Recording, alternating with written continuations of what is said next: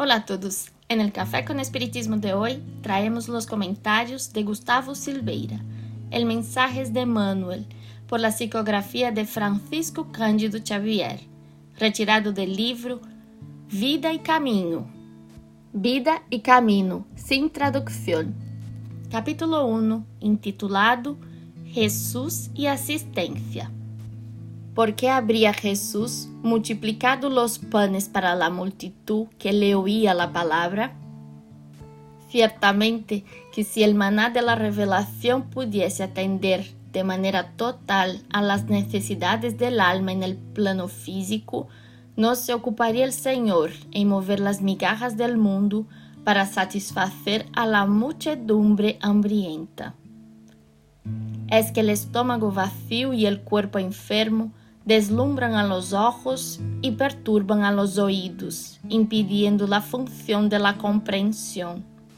El viajero perdido en el desierto, atormentado de sequía, no comprenderá de pronto cualquier referencia a la justicia divina y a la inmortalidad del alma, una vez que retiene la visión encadenada a la sed que le segrega el espíritu en espejismos asfixiantes.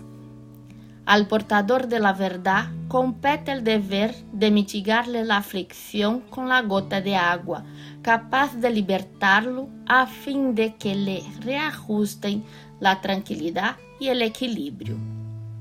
La obra espírita cristiana no se resume así a la predicación pura y simple Jesús desveló sublimados horizontes al éxtasis de la humanidad, pero curó al ciego de Jericó, rehaciéndole las pupilas. Se entendió con los orientadores de Israel, comentando la magnitud de las leyes divinas. Mientras tanto, se consagró a la recuperación de los mentalmente enajenados que estaban perdidos en las tinieblas indicaba la conquista del cielo por meta divina al vuelo de las esperanzas humanas y aún devolvió la salud a los tullidos. Se refirió a la pureza de los lirios del campo y no olvidó el socorro a los leprosos en pus y heridas.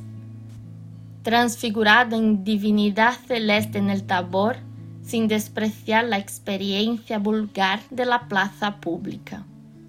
Es lo que el Evangelio define la restauración del hombre total. El destino humano es la crisálida del ángel, como la tierra es material para la edificación del reino de Dios.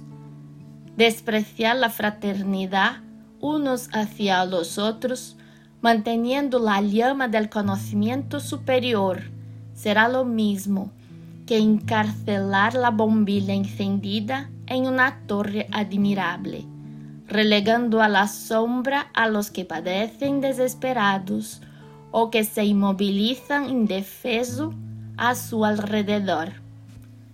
En el Evangelio según el Espiritismo, capítulo 13, y 9, encontraremos la hermana Rosalía diciendo, Deseo que comprendáis bien lo que es la caridad moral, que todos pueden practicar, que nada cuesta, materialmente hablando, aunque sea la más difícil de ejercer.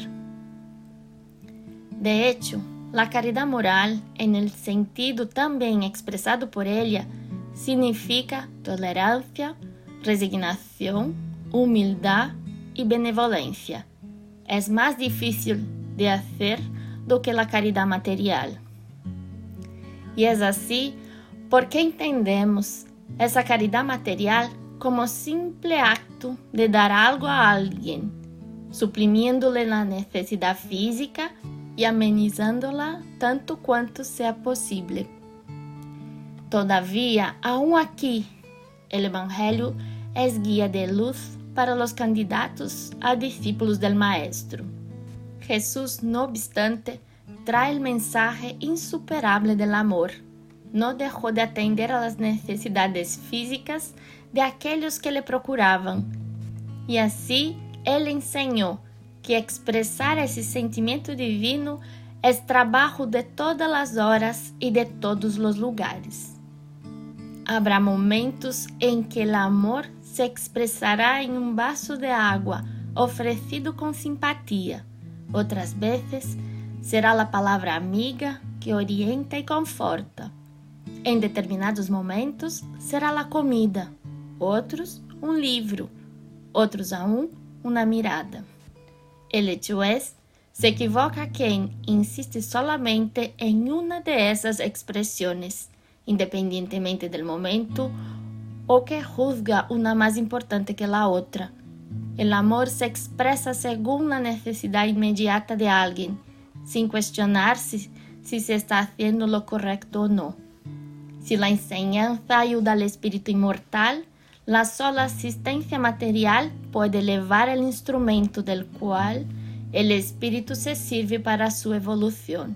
Por lo tanto, es necesario tener siempre la mirada atenta a las necesidades ajenas a fin de que no ofertemos la medicina correcta en la hora equivocada. Mucha paz a todos e hasta el próximo episódio de Café com Espiritismo.